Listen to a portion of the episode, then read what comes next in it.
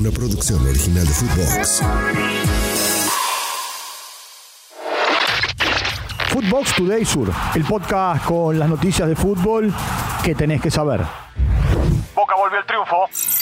El Ceney se derrotó a Sarmiento 2 a 0 con goles de Miguel Merentiel a los 71 y de Cristian Medina en el minuto 84. Sergio Romero sufrió una luxación en el dedo meñique de su mano izquierda al evitar un gol de Sarmiento tras el remate de Lucas Melano. Leandro Paredes, campeón del mundo, estuvo presente en la bombonera. Boca trepa al puesto número 11 en la tabla de posiciones con 31 puntos y visitará a Unión el próximo jueves a las 17, mientras que Sarmiento se ubica en el puesto número 15, tiene 28 puntos y recibirá en Junín a Talleres el jueves a las 7 de la tarde. Escuchemos a Cristian Medina, autor del segundo gol de Boca. Eh, pasó bastante tiempo el, el, único gol que hice, así que nada, contento hoy. Y darle las gracias a Luis que me esperó, que habitualmente no es lo que hacen los nueve, que están mano a mano con el arquero, así que nada, eh, agradecerle a él y contento por el gol. Alivio para el rojo.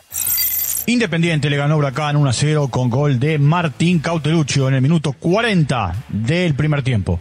El equipo que dirige Ricardo Zielinski se ubica vigésimo primero en la tabla con 24 puntos. El Globo, que fue dirigido de manera interina por Claudio Cabrera, a la espera de la asunción de Diego Martínez en la jornada de hoy, suma 19 puntos y está vigésimo sexto en la tabla y quedó en zona de descenso directo por la tabla anual. Independiente visitará a Gimnasia el próximo viernes a las 7 de la tarde, mientras que Huracán recibirá Atlético Tucumán el jueves 21 a 30. Escuchemos a Martín Cauteruccio. Sí, sí, hay dudas y son cosas que, que tenemos que corregir en, mejores posicionamientos, en el traslado de la pelota, en movimientos. Pero, pero bueno, esto es, esto es fútbol. Para todos los equipos se, le, se, le hace, se les hace bastante difícil, salvo uno o dos en el fútbol argentino que, que sí están, están muy bien aceitados y, se ve en su buen juego. Nosotros sabemos que, que cada partido para nosotros va a ser como hoy, una final y a jugar la muerte. De la academia. Racing no tuvo piedad con Colón y le ganó 4 a 0 en Santa Fe, con goles de Maxi Romero a los 12, Gabriel Auche a los 29, Nicolás Oroz a los 37 y Facundo Mura a los 92. Rafael Delgado se fue expulsado en el Zabalero. Racing se ubica en el puesto 11 en la tabla con 30 unidades, mientras que Colón está vigésimo segundo con 24 unidades. El Zabalero visitará a River el próximo miércoles 21 a 30, mientras que ese mismo día, pero 19 a 30, Racing recibirá a San Lorenzo. Tiempo de escuchar a Juan Ignacio Nardoni, una de las figuras del partido. Eh, muy contento por, en lo personal y en lo grupal, el equipo que, que supimos hacer un buen partido. Y sí, como que tenía ganas, eh, estaba contento de volver a Santa Fe y enfrentar al equipo rival. A pensar en el miércoles, que falta muy poquito, muy poquitos días y, y nada, a seguir sumando puntos. Buena del con. Defensa y Justicia le ganó a Tigre 1 a 0 con gol de Nicolás Fernández. Ubita llegó a las 10 anotaciones en lo que va del torneo.